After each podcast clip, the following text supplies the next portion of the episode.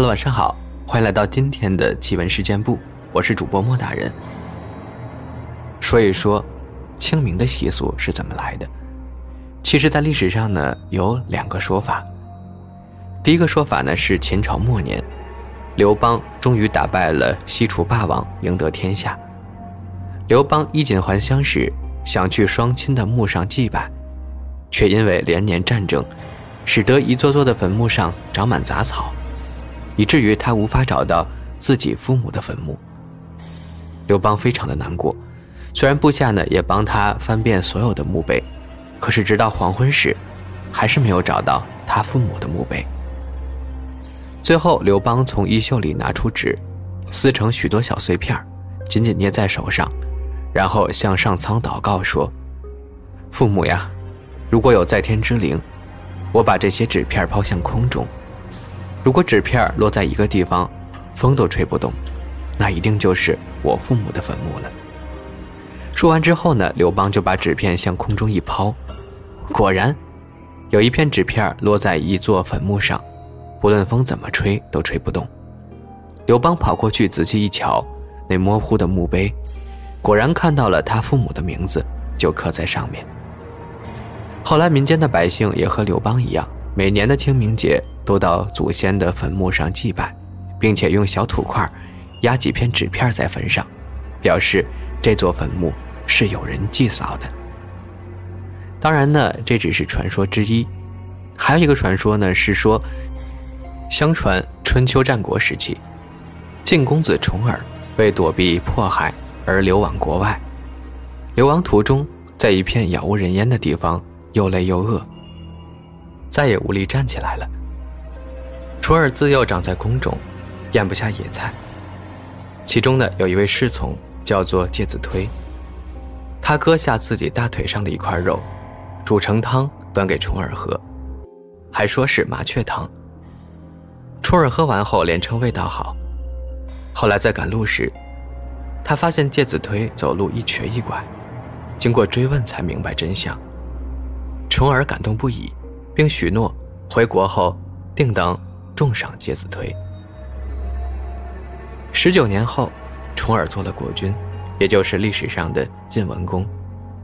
继位后，晋文公重重赏了当初伴随他流亡的功臣，唯独忘了介子推。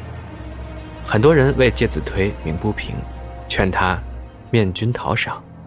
然而介子推最鄙视那些争功讨赏的人，他打好行装。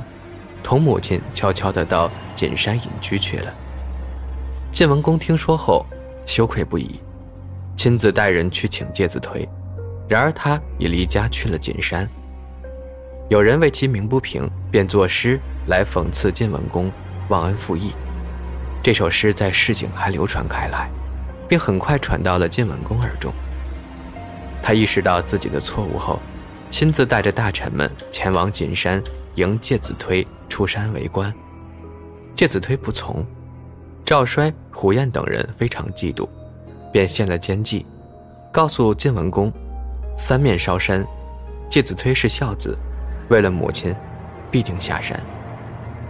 晋文公不知是计，信以为真，而赵衰、胡彦等人却四面烧山，大火烧遍了金山，却没见介子推的身影。火熄后，人们才发现，背着老母亲的他已经坐在一棵老柳树下死了。晋文公见状，痛哭不已。装殓时，从树洞里发现一封血书，上写道：“割肉奉君尽丹心，但愿主公常清明。”为了纪念介子推，晋文公就下令，将这一天定为寒食节。第二年，晋文公率众臣登山祭奠。发现老柳树竟然死而复活，便赐老柳树为清明柳，并晓谕天下。于是又把寒食节的后一天定为了清明节。这就是清明节的由来了。不知道这两个版本，你更相信哪一个呢？最近呢，正逢清明节，很多人都要去扫墓，因为近期这个疫情还没有完全退散嘛。大家一定要做好防护措施，尽量不要聚集。另外呢，也尽量不要点明火。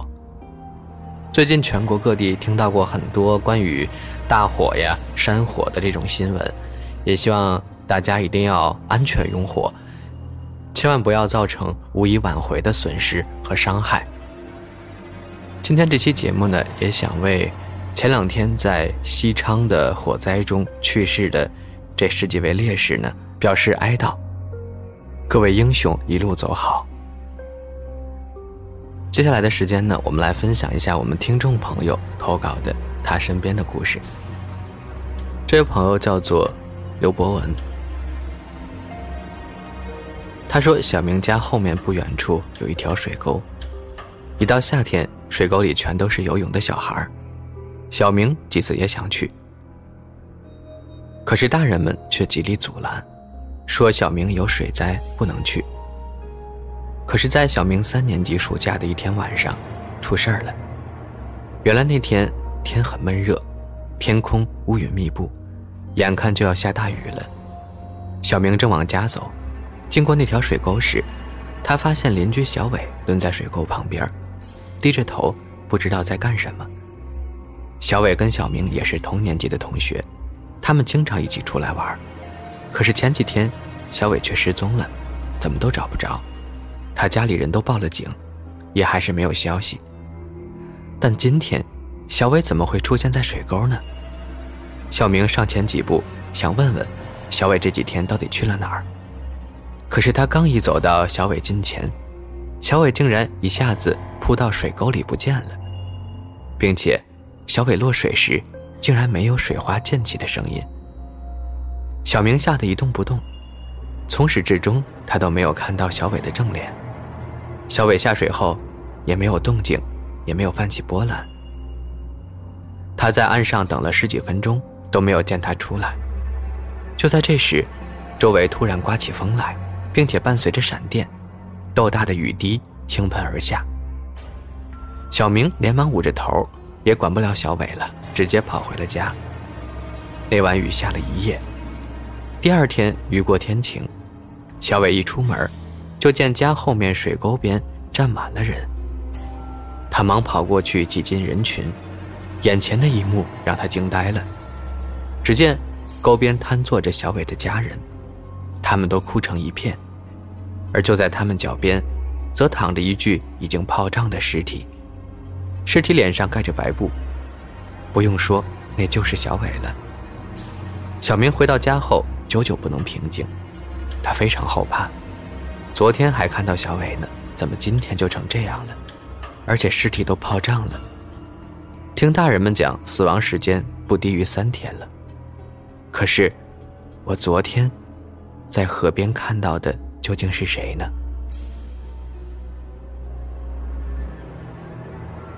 还有一个故事发生在八十年代末期，二叔还在村委会上班。有一天下午，他正好下班回家。就看到邻居李奶奶出门买东西，二叔上前跟他打了声招呼，问道：“李奶奶，这都下午了，您还出门呀？”李奶奶有些耳背，没听清楚二叔说的啥，但也明白了点意思。我这要去后村买点小米，晚上烧汤喝。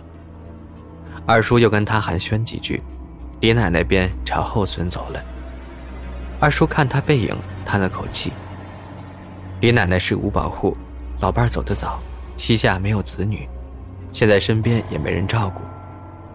就在这时，二叔骑车刚要往家里拐，突然发现李奶奶家门忘了锁，大敞着。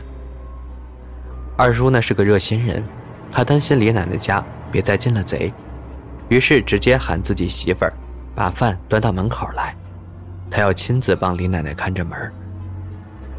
不一会儿。媳妇儿把饭端来，还假装埋怨二叔：“这天都快黑了，干了一天活还得加班呀。”二叔则笑了笑说：“远亲不如近邻呀，李奶奶家本来就困难，如果再丢点东西咋办呀？”